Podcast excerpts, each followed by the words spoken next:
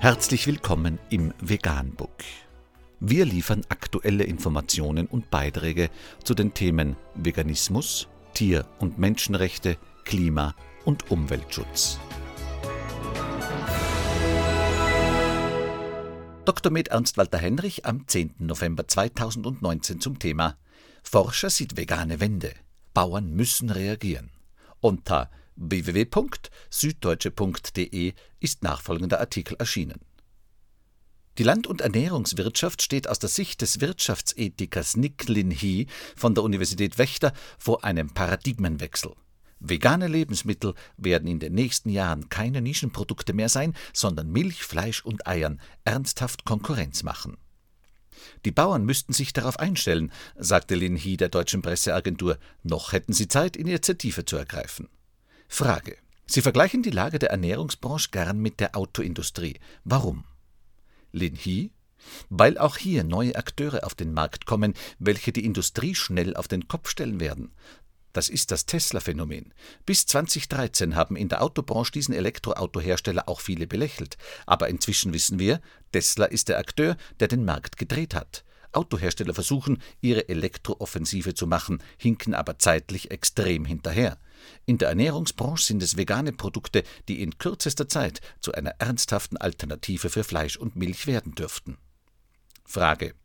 Aber noch sind es Nischenangebote für eine Minderheit. Lin Hee wir sind gerade in einem perfekten Sturm, der dazu führt, dass sich Ernährung grundsätzlich ändern wird. Ein Vorbote ist der Hype um Beyond Meat, den Anbieter veganer Burger aus den Vereinigten Staaten. Hierdurch fließen jetzt Milliarden von Dollar in die Entwicklung von alternativen Nahrungsmitteln. Das gab es in der Form noch nie. Oder nehmen Sie ein anderes US-amerikanisches Unternehmen, Perfect Day, das vegane Milchprodukte wie etwa Ei anbietet. Das Produkt ist ziemlich gut. Alternative Produkte haben das Potenzial, bei Geschmack, Nährstoffgehalt und sogar Preis konventionelle Produkte zu übertreffen. Frage: Und die Verbraucher wollen das auch? Lin Hee? Wir haben einen grünen Rutsch in der Gesellschaft. Die Menschen fangen an, anders einzukaufen. Auch, weil die alternativen Produkte nicht mehr in der hintersten Ecke des Supermarktes versteckt sind. Heute liegt der vegane Burger direkt neben der klassischen Schweinsbratwurst und die Klimadebatte wird auch bei der Kaufentscheidung im Supermarkt eine Rolle spielen. Immerhin steht die Nahrungsmittelindustrie für ungefähr ein Drittel der menschengemachten Klimaemissionen. Frage: Welche Perspektiven haben denn die Landwirte noch, die tierische Lebensmittel erzeugen? Lin Hee die Landwirte müssen radikal umdenken. Wir haben noch ein Zeitfenster, in dem die Branche am Wandel mitwirken kann, aber die industrielle Landwirtschaft wird schrumpfen, davon bin ich überzeugt. Wachstum wird es dort nicht mehr geben. Wer kann, sollte die natürliche Produktion in den Mittelpunkt stellen und das Ganze mit Nachhaltigkeit, Transparenz und vielleicht auch mit Tourismus verbinden. Die Leute wollen die glückliche Kuh auf der Weide sehen oder das glückliche Schwein. Das ist aber sicherlich keine Lösung für alle. Frage. Und die, die nicht in diese Nische kommen, die müssen sich was völlig anderes überlegen? Lin Hee? Korrekt. Bauern sollten sich über ihren zentralen Vermögenswert, nämlich Land, Gedanken machen.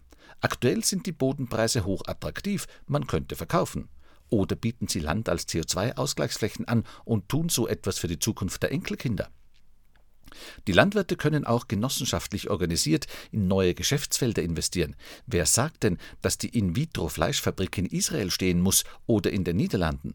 Da haben wir in Deutschland noch Nachholbedarf.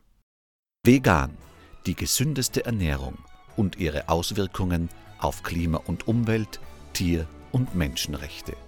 Mehr unter www.provegan.info.